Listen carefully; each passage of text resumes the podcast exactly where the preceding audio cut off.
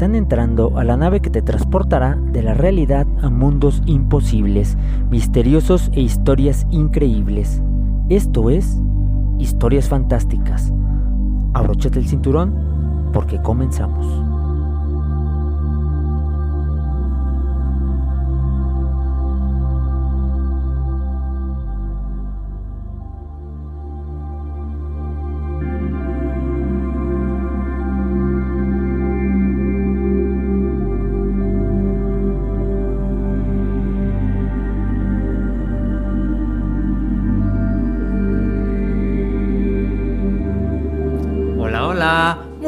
Tardes, yo soy Miguel Nava, el piloto de esta nave. A lo largo de mi corta vida he recopilado una serie de historias que quiero contarte. Cada martes te contaré una historia nueva. Si es que ya está aquí Historias Fantásticas con una historia más. Y el día de hoy vamos a hablar del festejo del Día de los Muertos de dónde proviene y también este, cómo se fue formando. Así es que quédate para que escuches esta gran historia. Y antes de comenzar la historia, quiero eh, agradecer a todos los que escuchan Radio Paraíso en el 89.1 de FM y también a los que escuchan el programa de historias fantásticas en Spotify, que cada vez somos más, pero un especial saludo a Colombia, Estados Unidos, Chile, Argentina y España que es eh, después de México los países en los cuales más escuché historias fantásticas. Entonces, muchas gracias. También eh, ya que estamos en estos saludos, te invito a que me sigas en mis redes sociales, en Instagram y en Facebook me encuentras como el.miguel.nava. Y también estoy en TikTok, ahí para que me sigas, estoy como Miguel-Nava-. Así es que, pues, eh, hoy es un programa bastante interesante, así es que vámonos de lleno con este, con, con este episodio, que es, por cierto, el número 23 de la segunda temporada. Y hoy es un episodio muy especial porque va a estar con nosotros eh, Alda Margot, que está por aquí ya este, en las instalaciones de la radio. hola, hola Alda, ¿cómo estás? Hola, ¿cómo están todos? Pues aquí todo bien, gracias por la invitación. Qué genial, me da mucho gusto que, andes por acá. Y, este, y pues bueno, um, él es un joven músico que carga toda la tradición purépecha, fiel representante de la posmodernidad donde se une lo viejo con lo nuevo nos estará acompañando y nos va a platicar e interpretar una canción que está estrenando, que es una canción muy, muy bella, que acaba de sacar hace unos días, que se llama Flor de Canela. Así que escucha eh, el programa porque vas a, nos va a interpretar esta cancioncita más tarde. Así es. Sí, entonces, ¿qué tal, ¿qué tal te la pasaste estos días de estos festejos, de, de, y de estos festejos y de haber estrenado tu canción? Pues fueron sentimientos como encontrados, ya que hace poco fue la muerte de mi abuelo y es la primera vez que me toca vivir el Día de Muertos así como tan, como tan cercano, pero a la vez emocionado. Me da también emoción como la gente ha recibido la canción y me lo ha pasado bien hasta ahorita. Qué genial, qué genial. Sí, sí, sí, es este intenso, estos días son intensos, son este bastante ahí como que eh, bellos, pero también tristes y bueno, ¿no? Está interesante. Bueno, eh, antes de, de escucharte eh, que interprete la, la, canción, vamos, voy a contar algunas historias para que vayamos entrando ahí en sintonía. Te agradezco ahí también tus comentarios que dejes en Facebook, en el en vivo. Comparte también el programa para que más personas nos escuchen y también comparte en los diferentes medios que tenemos ahí, ¿no? Radio Paraíso. Eh, bueno, eh, quiero platicarte de dónde proviene esta festividad del Día de Muertos y también algo sobre qué es Halloween, porque también luego muchas veces pasa que como que se contraponen, ¿no? Y hay personas que, que, dicen, no, es que Halloween no, no, no, es, no es nuestro, ¿no? Es allá de Estados Unidos. Pero la realidad es que también el Día de Muertos no es tan nuestro como pensamos, ¿no? Este, sí lo hemos adoptado este, como para nosotros, pero pues está interesante. Bueno, para empezar un dato interesante ahí sobre la palabra Halloween, que procede de la expresión All Hallow Eve, que es víspera de todos los santos, y su origen está muy relacionado con esta tradición que es una tradición cristiana en realidad, pero también con creencias paganas celtas y romanas que celebran el fin de la cosecha y el recuerdo de los familiares difuntos en el Samaín y en el Mundus Patet. Que esto es algo interesante, eh, ahí es, ténganlo ahí en la mente, esta parte del fin de la cosecha y el fin de los días este, más luminosos, que tienen que ver justamente con, con esto de, de, la muerte. Y bueno, voy a empezar a, contarte la historia de Samaín para que más o menos ahí vayan eh, recopilando esta información de dónde proviene, ¿sale? y, y, cualquier este, intervención que quieras hacer, eh, eres libre, siéntete libre, ¿vale? Eh, bueno, el equinoccio de otoño ha supuesto desde tiempos inmemoriales un cambio decisivo en el hemisferio norte, en el progresivo paso del verano al otoño. La luz vespertina declina, se agitan los cielos y la naturaleza brinda sus últimos frutos del año antes de adormecerse y sumergirse en el silencioso y la oscuridad del invierno. Este proceso cristalizaba en el mundo celta en el Samaín, una festividad de origen eh, druídico celebrada entre el crepúsculo del 31 de octubre y el 1 de noviembre y que señalaba el inicio del invierno y el año nuevo. Durante este periodo, los celtas aplazaban su trabajo cotidiano y las leyes de la naturaleza quedaban en suspenso. Los humanos podían visitar el mundo de los muertos y los difuntos podían recorrer la tierra. Los demonios se manifestaban y las hadas revoloteaban. En el umbral de las casas depositaban eh, ofrendas para ofrecerles a los malos espíritus. De ahí podría proceder esto que se conoce como eh, trato o truco, ¿no? Que proviene de Halloween. Eh, ¿tú, ¿tú, celebrabas Halloween? ¿Has celebrado Halloween? ¿Te pedías dulces y esto? Pues sí, cuando era niño mis papás me vestían desde chiquito. antes era como de que pues, me vestían como por, por, porque me veía curioso, ¿no? Y ya de que voy a pedir dulces y ya ellos me acompañaban.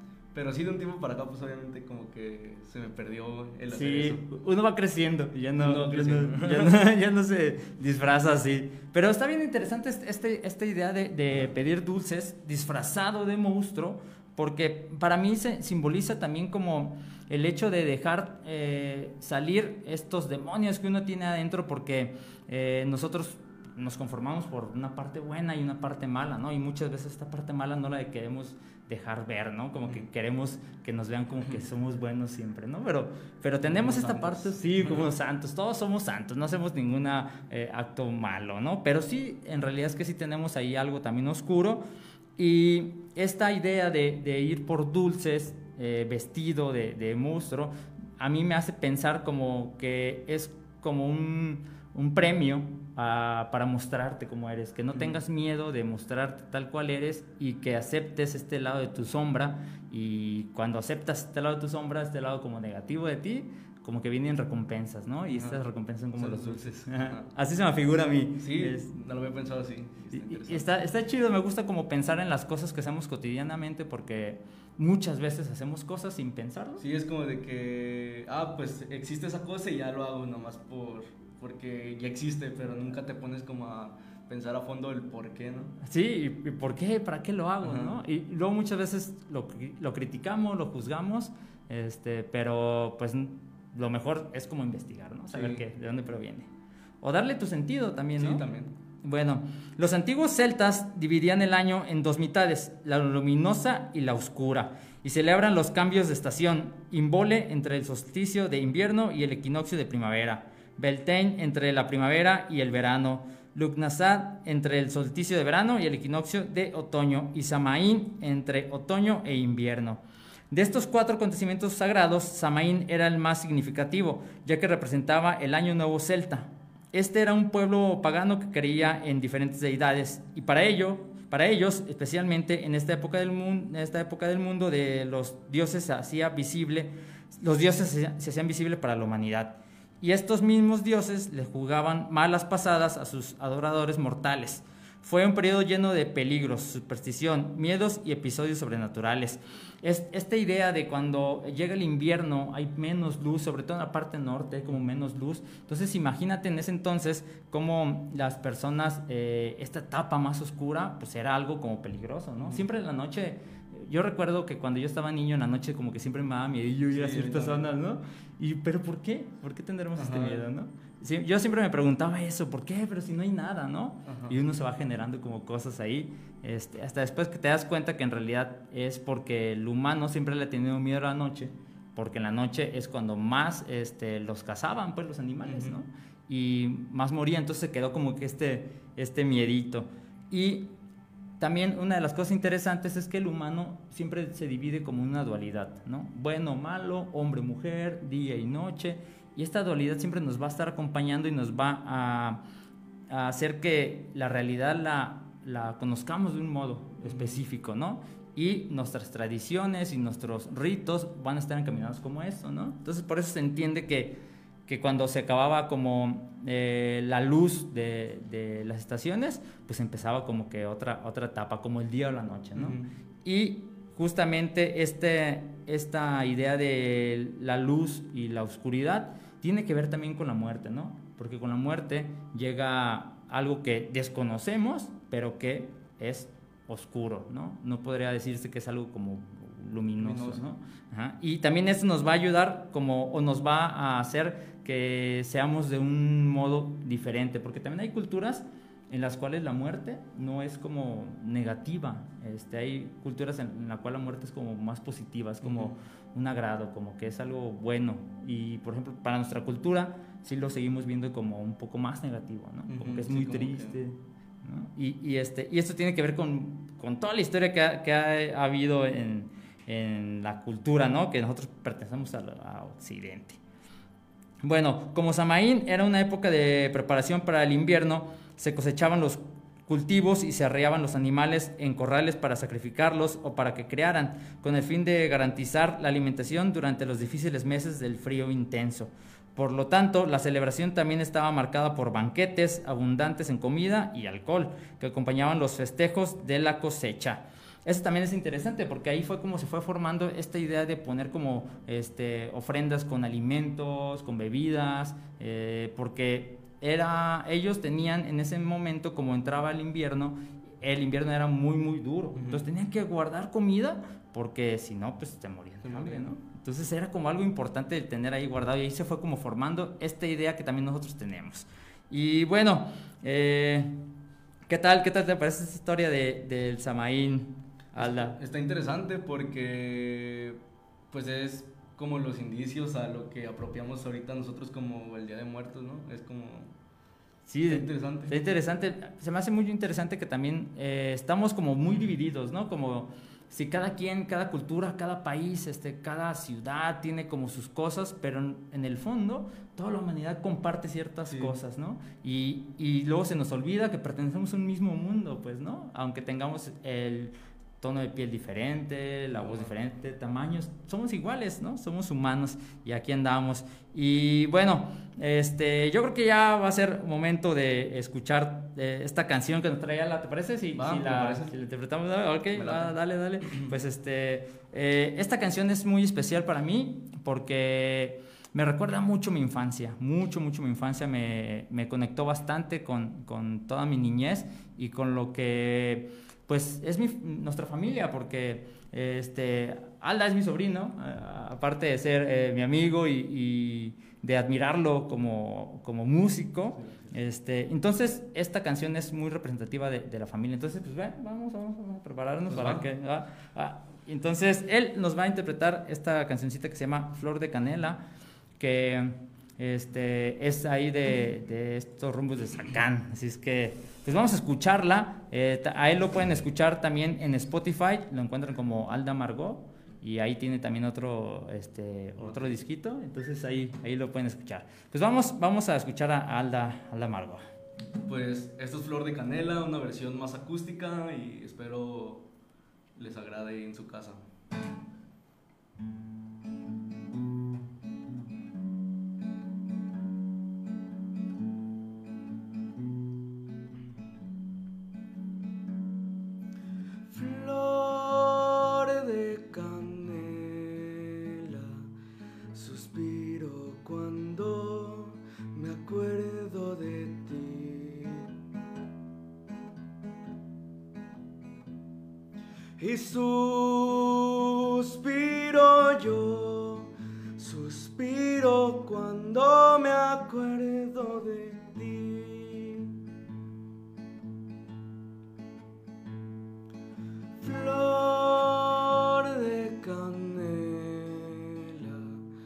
Suspiro cuando me acuerdo de ti.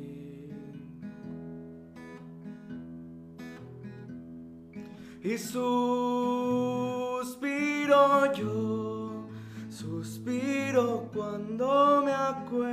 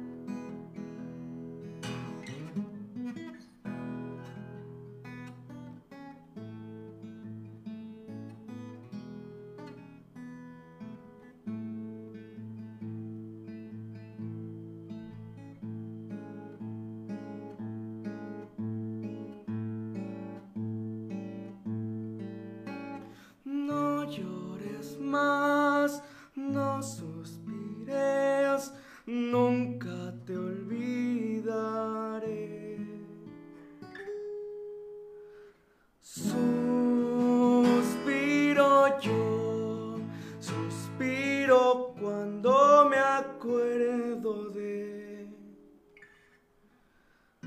ti. Gracias. Eh, ¡Qué genial! ¡Qué genial! qué Gracias, genial, me- Mijar. Dale, dale, dale. Me encanta, me encanta bastante la, esta canción, sí, por sí es eh, muy hermosa. Eh, Alda Margot la hizo de una manera exquisita, exquisita. Ya, ya te había dicho yo mis comentarios de, de cuando la, la estrenaste y me encantó, me encantó, me llegó bastante. Este, me hizo soltar algunas lágrimas y mucha emoción, mucha emoción, bastante. Y eh, para ti, ¿qué representa esta canción? Pues como tú lo dijiste, para mí representa también mi infancia, muchos recuerdos bonitos junto a mi abuelito, porque el trasfondo de esta canción es que la hice pensando en mi abuelito, ya que esta canción ya existía y yo desde toda la vida la he escuchado en, en Zacán, porque mi abuelito era de Zacán y desde niño yo he ido a las fiestas y he tenido como muy arraigada esa cultura. Y, y representa algo muy bonito para mí esa canción, muchos recuerdos y por eso decidí hacer como mi versión. Qué genial, qué genial. Es una muy buena versión. Al final del programa la van a estar escuchando, la versión este, que, que sacó.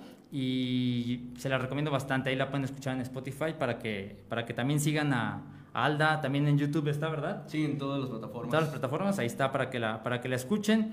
¿Y qué, qué piensas tú de las expresiones artísticas purépechas? Porque justamente esta canción tiene que ver con estas expresiones y pues que están bastante interesantes, que están bien cerquitas de aquí los Reyes. Sí, para mí la cultura michoacana, purépecha más que nada, es fascinante. Es muy colorida, muy alegre. Es, es muy, muy bonito lo que representa la cultura purépecha.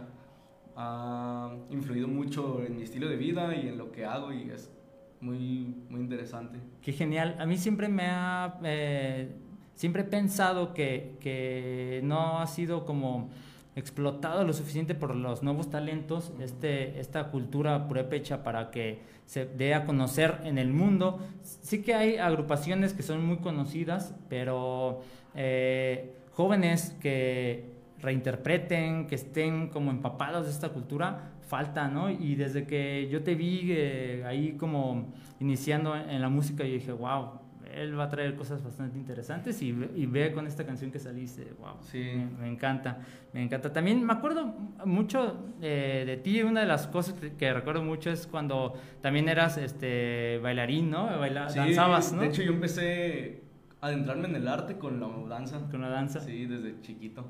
Qué genial, eras este un eh, cúrpite, si no sí, me la danza de los cúrpites. Está bien chido también es, esta, esta danza se me hace increíble, que siempre es una de las más este, populares en, la- en el festival Purépecha, ¿no? Sí. En Zacán, que también si no conocen el festival Purépecha de, de la, de la raza Purépecha en Zacán, está súper genial. Eh, deben de venir acá a Zacán. Es cada año el 17, 18 de octubre, de octubre eh, se presentan eh, todas las, pues hay danzas, hay música originaria acá de, de, esta zona, ¿no? Entonces está bien genial. De hecho, traes una, una camisa de, de Zacán, ¿verdad? Me encanta también la ropa que puedes encontrar por acá. Dense una vueltita si no son de por aquí cerca. Y si son de por aquí cerca, con mayor razón vayan a Zacán. A también está súper genial lo de la ropa porque es artesanía que hacen a mano. O sea, lo hacen a punto de cruz y está genial lo que también hacen en Zacán en cuestión de ropa. Sí, está, está muy interesante. Yo estuve investigando, he estado investigando mucho cómo de dónde salen estas, estas formas este, geométricas, abstractas que tiene la ropa de Sacán y son muy, muy viejas, ¿eh? son muy, muy viejas y tienen una calidad excelente. También hay un concurso de... de ah, sí, de, de, sí, de Punto de eh, Cruz. De Punto de Cruz que también está este, muy chidísimo. Y este, ¿alguna, ¿algún día piensas retomar este, esta onda de, de la danza? ¿O crees que ya...? Pues Mm, no lo había pensado hasta apenas en octubre en el concurso de Sacán. Me entró, me entró, la espinita, no de retomarlo como tal a yo volver a bailar, sino como a a lo mejor armarme de, armarme de que un clubcito o algo así y enseñar como a personas. Ah, me, me, me, agradaría como esa idea de, de enseñarle a las personas. Qué genial. Tengo mucho que no lo practico, pues, pero igual podría sacar algo bueno, creo. Que ojalá que sí lo hagas porque hace falta eh, tanto personas que quieran transmitir, ¿no? Que quieran este, aportar a la cultura y qué mejor hacerlo desde lo que ya está aquí, ¿no? Sí. Y, transmitirle esto que no se pierda porque es muy bello. Y este, a mí sí, fíjate que siempre me ha gustado estas, estos personajes de los Kurpite porque eh, se me hacen como unos personajes muy este, misteriosos, este, enigmáticos. Y siempre he querido hacer como algo visual con ellos, como este, generar algunas historias. Yo no me he metido a investigar tanto sobre estos personajes, sobre cuál es su origen y, qué es, cuál es su cosmovisión, pero estaría interesante. ¿Tú sabes algo de ellos? ¿Conoces un poco de ellos o no? Antes sí sabía, pero ahorita como que no tengo tan presente eso, pero lo que tengo entendido es que el, el Tarepeti es, el, es San José y la amarilla es, la es María. Oh, Y los... No recuerdo si los Curpites son los discípulos o algo así, porque de hecho los Kurpite significan los que se reúnen, creo, si no mal recuerdo. Y es como dedicada, es con un significado religioso, pero no recuerdo exactamente cuál es el motivo. ¿Cuál es el motivo? Que es, que está bien genial, se me hace muy, muy increíble. Y este y bueno, ahí, ahí está Alda Margot este, con esta cancioncita de Flor de Canela que está hermosísima. Ahí escúchenla, escúchenla y sigan, sigan a Alda. Pues bueno, vamos a, antes de continuar con estas historias de cómo eh, se fue formando esta tradición de, del Día de los Muertos acá, este, aquí en México, quiero este, mandar unos saludos este, muy especiales para eh, dos, eh, dos amigos que siempre me escuchan, ahí dicen que me escuchan cuando van en su auto, cuando salen de trabajar, que es Yuri y Lucy, saludito, y a su hijo también que me están escuchando ahí, que me escuchan todos los martes. Eh, que escuchan historias fantásticas. Qué genial, me encanta cuando me eh, dicen, ah, es que te escucho todos los... Eh, mándame un saludo. Yo sí, claro, claro, díganme, díganme. También un saludito a Fer, un amiguito que me está escuchando en su tienda que se llama Sama, Samayi, que es una tienda ahí que puedes encontrar bastantes cosas interesantes, libros y, y, también me escucha ahí cuando está trabajando en este, historias fantásticas. Entonces, se los agradezco bastante.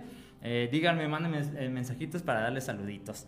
Y bueno, vamos a continuar con las historias, ¿te parece? Ah, ok, bueno, eh, otra de las, eh, de las eh, formas, de las cosas que se acumularon para generar este Día de Muertos, como lo conocemos en la actualidad, también es el Día de Todos los Santos, que el 13 de mayo, por el Papa Bonifacio IV en el año 609, lo instauró o lo instituyó para honrar a los protectores de la iglesia, pero también para contrarrestar el paganismo, ya que el Papa consagró en este día el antiguo templo del Panteón Romano. Eh, en la iglesia de Santa María de los Mártires, conocida como Santa María la Redonda por su planta circular. Sin embargo, esta celebración tuvo que cambiar de fecha debido a que como era muchísima la gente que todos los años acudía a Roma para celebrar esta nueva solemnidad y como en el mes de mayo resultaba eh, sumamente difícil tener la ciudad suficientemente abastecida de la ingente cantidad de víveres que la numerosa concurrencia de forasteros demandaba, otro papa, llamado también Gregorio, eh, dispuso que en adelante se celebrase en las eh, calendas de noviembre, fecha más eh, conveniente porque en noviembre al estar ya recolectados los, la, comida, pues, y, se efectuaba como, había como más abastecimiento de comida, ¿no? Y Roma tenía más provisiones suficientes para abastecer a todos los peregrinos que llegaban a celebrar estas estas fechas. Así que el templo que eh, fuera hecho para todos los ídolos ahora es consagrado para todos los santos. ¿no? Y, el Papa Gregorio III entre los años 731 y 741 consagró una capilla en la Basílica de San Pedro a todos los santos para dedicarle un día a esta celebración. Hacia el año 835 el Papa Gregorio IV eh, fijó esta fiesta el primero de noviembre y la amplió a todos los santos del cristianismo. Porque fíjate que eh, cada santo tenía su, su, fecha, eh, pero había santos que no estaban canonizados, había muchos santos y entonces este día se veneraban a todos los santos en conjunto. pero por cuestiones de, abastecimiento, pues se tuvo que cambiar al primero de noviembre. Y es por eso que también acá en México celebramos el Día de Todos los Santos, que también para nosotros ya ha cambiado, porque eh, para nosotros, por lo menos yo recuerdo que a mí me decían que el Día de Todos los Santos era como más como para los niños, ¿no? Que, los niños que habían fallecido, ¿no? Este, pero en realidad es para los santos. Lo entiendo el porqué, la, la idea de, de, los niños, porque cuando... Eh, muere muy pequeño, se convierte en santo porque no tuvo ninguna... Un alma pura, ¿no? Dicen. un alma pura, ajá, por eso. Entonces, por ahí va el asunto también y ahí se va como acumulando la información para llegar a estas festividades de, que tenemos ah, en la actualidad. Y bueno, y esta, esta festividad europea y también la festividad que se hacía este, por aquellos lugares se unió con las festividades que se tenían un poco acá antes de la llegada de los españoles y las festividades del 1 y 2 de noviembre llegaron a México en el siglo XVI, desde luego de forma inmediata. Poco tiempo después de la conquista española, fueron celebradas en las primeras iglesias fundadas por los franciscanos en Texcoco, Tlaxcala y en el convento sagrado de San Francisco en la Ciudad de México. De acuerdo con el fray Toribio eh, de Benavente, eh, entre los años 1535 y 1540, el Día de los eh, Finados o Día de Muertos, Casi por todos los pueblos de los indios dan muchas ofrendas por sus difuntos. Unos ofrecen maíz, otros mantas, otros comida, pan, gallinas y en lugar de vino dan cacao. Y su cera cada uno como puede y tiene. Porque aunque son pobres o no tenían eh, como los recursos, eh, liberadamente buscan eh, encontrar y sacar cualquier cosa que les que puedan otorgarle a los fieles difuntos al igual que en otras ceremonias católicas, desde luego, eh, fueron impuestas en las comunidades indígenas por los religiosos cristianos, destacando en sus crónicas la respuesta insuscitada de los indígenas que en su pobreza material denotaban una profundidad religiosa eh, desconocida por los europeos y que estos equipararon a la de los primeros cristianos. Eh, algo interesante que, que, empezaron a notar los, los españoles es que acá en México era como, eran como muy, muy devotos, ¿no? Y me imagino que debe haber sido difícil este cambio de, de, paradigmas y de dioses, este, pero que se adaptaron bastante bien porque ya tenían toda esta cosmovisión. Y fíjate que, que la historia ha sido como muy revuelta, se conoce como, o conocemos como muy poco, eh, porque en el año de 1900 20, 1930 se quiso instaurar eh, como una identidad mexicana para que supiéramos cómo era el mexicano, ¿no? Y entre estas, este, como mandatos eh, presidenciales estuvo el Día de Muertos, que ya se instaló como ya, como mexicano. De ahí proviene esto de que creamos que el Día de Muertos es como muy autóctono de mexicano, ¿no? Pero es la unión de, varios, de varias cosas. También esta idea de de celebrar lo precolombino, también eh, proviene de, estas fechas, porque en realidad, si, nos ponemos a analizar un poquito las cosas que tenemos todavía como aquí en esta región purépecha, como hablábamos de los cúrpites, que tiene que ver más bien con una historia ya este, de, de la era cristiana, ¿no? Tiene que ver con estas, estas cosmovisiones. A mí, antes de investigar o de leer más sobre la historia, este, me llama mucho la atención porque todas estas eh, danzas eh, regionales aquí purépechas, eh, yo las, las, me las imaginaba como que, que, tenían desde antes de la llegada de los españoles, ¿no? Pero se me hace muy raro que las máscaras que utilizan todos son máscaras blancas, ajá. Yo decía, pero ¿por qué? No, entendía. O, o, hay este como que bailables en caballos o, cosas así, ¿no? Que no vi aquí, ¿no? Pero después me di cuenta que en realidad pues era eh, cosas que iban saliendo conforme la llegada ya de los españoles, ¿no? De hecho, la ubica la danza de los moros, una que se baila en Zacán. Esa es, creo que tiene origen turco, de hecho. Ah, fíjate. Es como que se baila en la cada que es la fiesta y es como de que ni siquiera tiene que ver con algo o sea sí tiene que ver porque se apropió ya se apropió pero es como haciendo un origen turco. Sí también la música no la música sí también la eh, música sí. toda la, música las, las, orquestas este, las orquestas en Zacán que también están este eh, muy geniales. En Zacán es, hay como es como un, poblado muy artístico ¿se muy sí demasiado artístico. La música es como muy importante. Nuestro abuelito era bueno, eh, tu bisabuelo. era un músico excepcional, me, me, fascinaba a mí este, verlo como siempre estaba como tarareando notas o, o, haciendo sonidos eh, con sus dedos y luego, luego anotaba como notas, como, notas lo que estaba ahí imaginando. Ah, estaba, estaba bien chidísimo.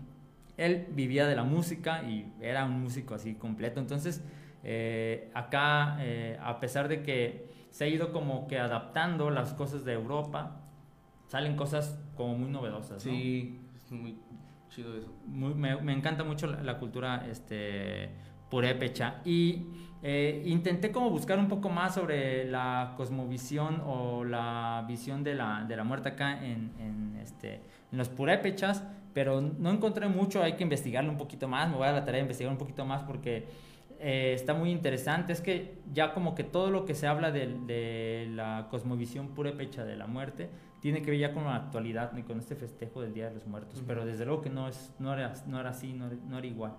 Este, pero les voy a leer, te voy a leer eh, una de las eh, visiones que se tiene del México prehispánico, que es la más actual, fue como la última visión que tenía que ver con este, el viaje a Mictlán, que tiene que ver con, con los, este, con los mexicas, ajá, con los mexicas que que también luego no, me voy a, aventar un programa que tiene que ver con de los mexicas, con la historia de los mexicas y, y de dónde provienen y también algunos datos ahí que, que sacan, sacan bastante onda cuando te, te das cuenta, eh, porque nosotros tomamos a los mexicas como, como los buenos, ¿no? Y, que los españoles fueron los malos que llegaron a, a, a masacrar esta cultura.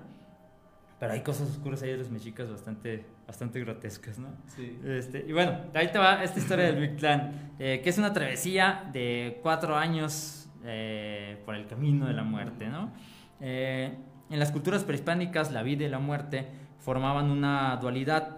Una no podría existir sin la otra. La muerte es, para, es parte de la vida y viceversa. Y a diferencia de lo que podemos creer, para los mexicas, morir no era el final del viaje, sino el inicio de un nuevo viaje que duraba hasta cuatro años si eras lo suficiente, suficientemente capaz y llegabas al Mictlán. Este, eso está bastante interesante, eh, escuchen, escuchen esto. Eh, para esta cultura, lo que determinaba tu destino al morir no era la manera en que vivías, sino las circunstancias específicas de cómo morías. Por ejemplo, quienes morían ahogados eran reclamados por Tlaloc, quienes morían en la lucha iban a Omeyocán, equivalente al cielo, sin padecer más. Además, las almas podían regresar en forma de colibrí, ya que este era el reino de Huichiropostli. Aquí también ingresan las mujeres que mueren de parto, pues se consideran guerreras. Eh, los niños eh, se iban al Chichihuacahuaco, eh, quienes eh, fallecían por causas naturales eh, iban al Mictlán, que era la mayoría. entonces acá esta parte se me hace muy interesante porque Eh, al principio de, eh, se tenía la, la, idea de que la vida y la muerte iban juntas, ¿no? Algo bien diferente a nosotros, ¿no? Nosotros incluso no pensamos en la muerte, ¿no? no aunque sabemos que vamos para allá, no, no pensamos, no nos gusta pensar porque es algo que nos aterra. Eh, porque a pesar de que tenemos esta visión de que podemos irnos al cielo o al infierno, eh, depende de cómo vivas tú acá, este, nos da como temorcito, ¿no? Nos da temorcito y cuando algún familiar le, se va, es también como que hay un sufrimiento ahí porque no sabes exactamente a dónde se fue, ¿no? Sí. ¿Qué pasaría con su vida? ¿Se fue al, cielo o se fue al infierno? Entonces, eso también está interesante porque cambia completamente nuestra forma de, vivir. Nuestra realidad. Ajá, nuestra realidad. Entonces, ahí está. Pero, ¿qué es el Mictlán? El Mictlán es el nivel inferior de la tierra de los muertos, donde residen eh, Mictlactecutli y Mictlactehuatl, a la que van los difuntos sin importar su estatus social en vida, eh, antes de llegar al Mictlán. El alma se, tiene que, se tiene que desprender del cuerpo y para eso se necesitan completar una serie de pruebas o niveles. Eso está muy interesante porque a mí me recuerda mucho este, también a, la Divina Comedia de Dante Alighieri. Eh, al, llegar, al llegar al inframundo te esperan nueve niveles que tienes que completar para encontrar el descanso eterno.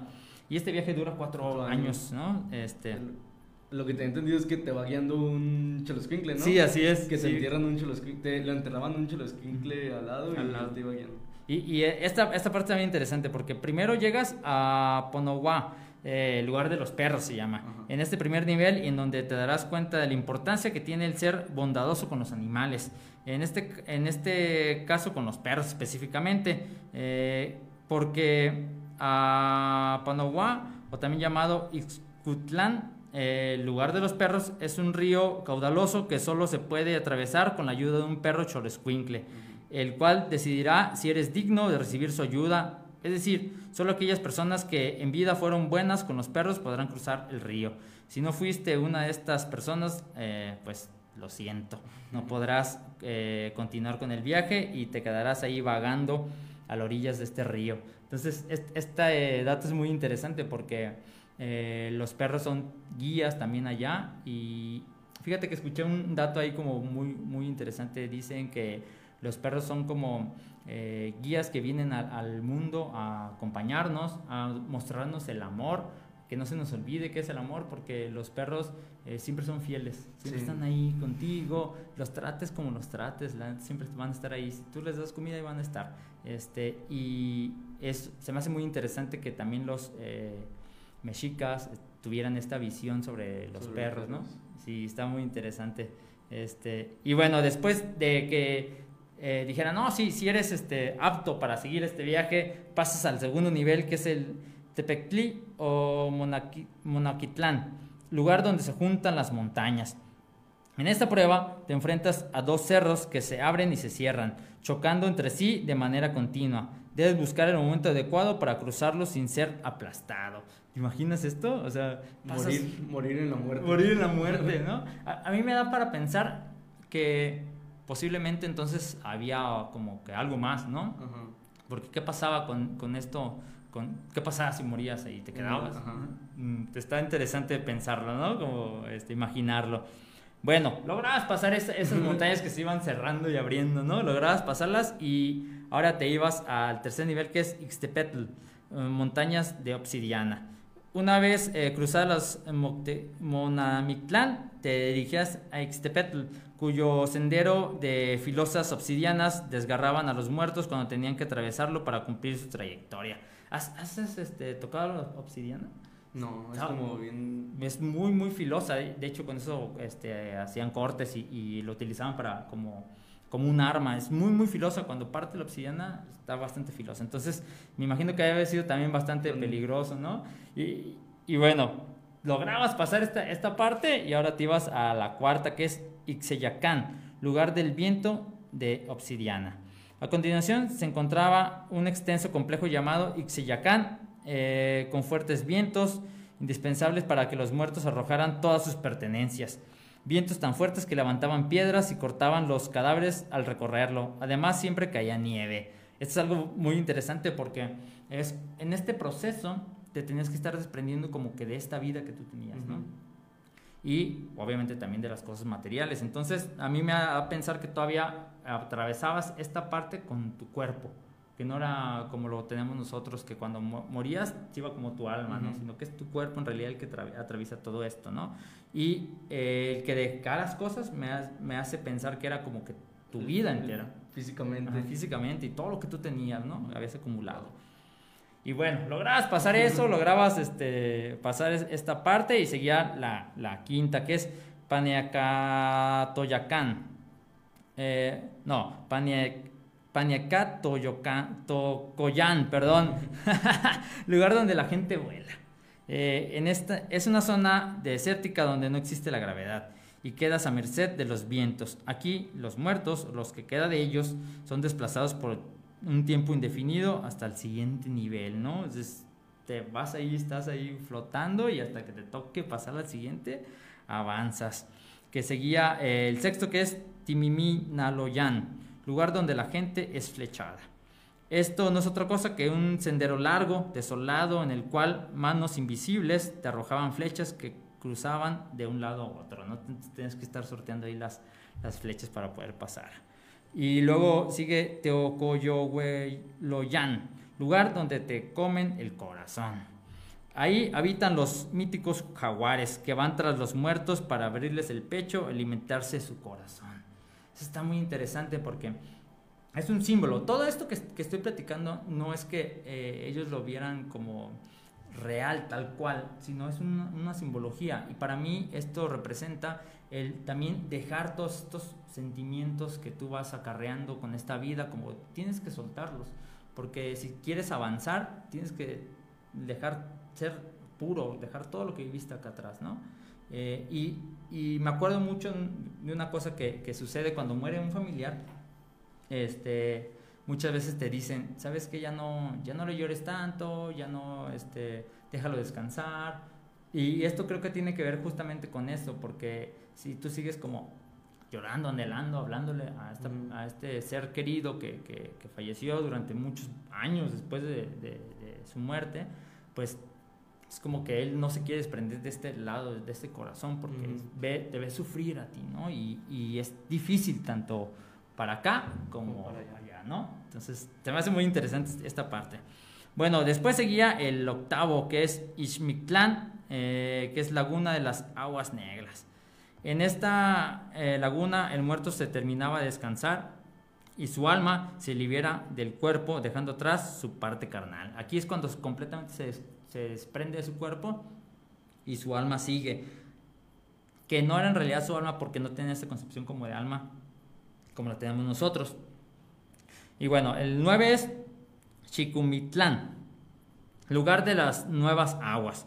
Finalmente, el último nivel, donde el alma por fin atraviesa las nuevas aguas. El lugar está totalmente cubierto de niebla, por lo que no, puede ver no puedes ver a tu alrededor.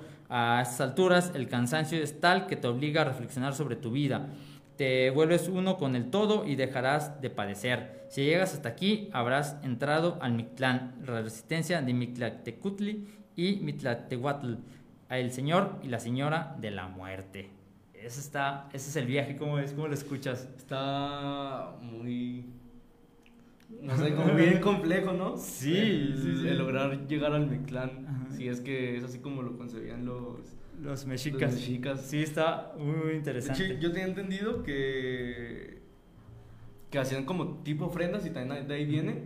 Y que como que ahí le ponían las cosas que usaban como para poder vencer los, como los niveles. por ejemplo, les dejaban de que en ofrenda una espada, por ejemplo.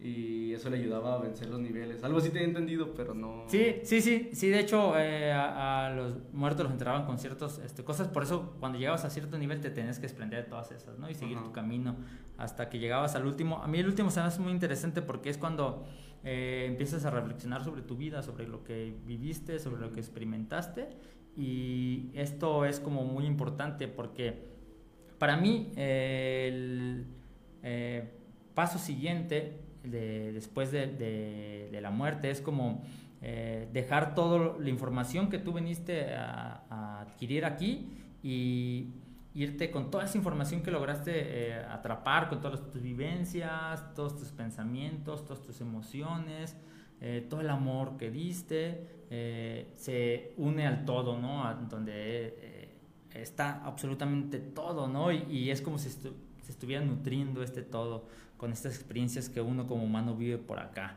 Y se me hace muy interesante porque muchas de las culturas tienen esta idea de cuando mueres te unes al todo. Y se me hace muy bello porque este, hay como dos, dos maneras de pensar en, en, las diferentes culturas del mundo. Una, que después de, de la vida viene la, la, muerte y es todo un proceso que tienes que pasar y al final llegas al todo. Y ya, ¿no?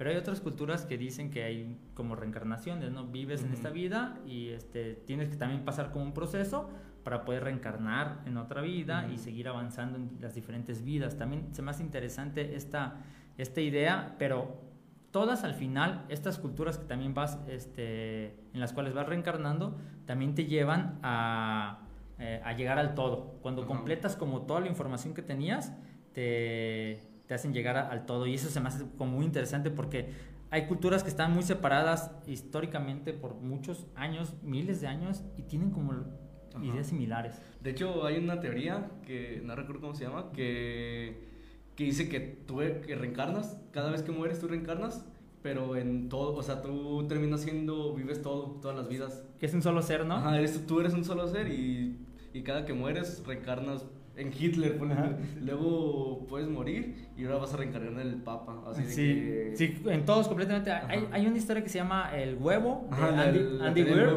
Andy Weir es un cuento bastante genial. Ya, los, ya lo leímos por aquí por Historias ah, Fantásticas hace mucho, a los inicios del Guerama.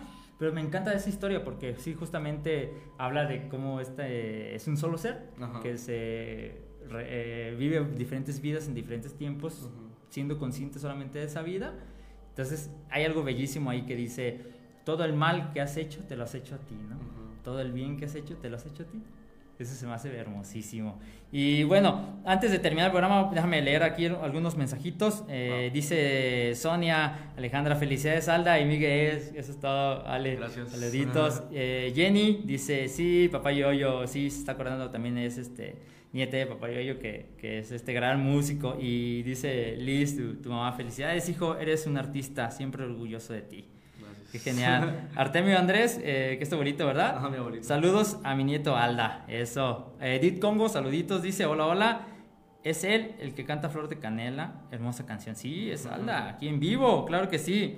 Eh, Mayra Bolaño Díaz dice, hola profe, soy exalumna Sofi, saludos, ah, saluditos. Eh, Ángel Ruiz, orgulloso de Alda. Eh, Cari Bian dice éxito con flor de canela. Y pues nada, no se diga, gracias por las historias. Eh, qué genial que les gustaron. Y este dice Edith, Alda, te me afiguras mucho a mi tío Juan, dice. dice Edith también, no digas ese nombre te cancelan la transmisión. Ok, no sé cuál nombre. ah, creo que ya sé cuál. Ah, ok. Que dije de la teoría del. Ah, ya, ya, ya, ya, sí, sí, sí. ok, no, no pasa nada. Ala, aún últimas palabras que quieras decir antes de irnos. Pues que escuchen la canción Flor de Canela, igual mis, mis demás canciones que hice en colaboración con Ramsés. Estoy trabajando en material nuevo, presentaciones nuevas. Eh, un cambio de nombre que por ahí les explicaremos qué onda. Y estén atentos, se viene una presentación en Morelia y una aquí en Los Reyes el 24 de noviembre en Morelia y 25 aquí en Los Reyes. ¿En dónde vas a estar aquí en Los Reyes? Aquí va a ser en la estación. Ok. En la ya clásica estación. Ah, sí, ahí en donde se hace el cineclub. También los invitamos ah, al cineclub, ¿no? Es todos los lunes a las 7 y media ahí para que vayan. Este mes es el mes de películas mexicanas, entonces ahí para que se den una vueltita en el cineclub. Pues bueno, Alda, muchas gracias por haberme acompañado en este programa. Gracias y por la invitación. Gracias por esta canción tan hermosa. Se quedan ahí con un poquito de esta canción de Alda eh, Margot y Flor de Canela. Muchas gracias a Lalo que está en los controles. Y gracias a ti por escucharnos. Eh, sé muy feliz. Nos vemos el próximo martes. Adiós. Saludos.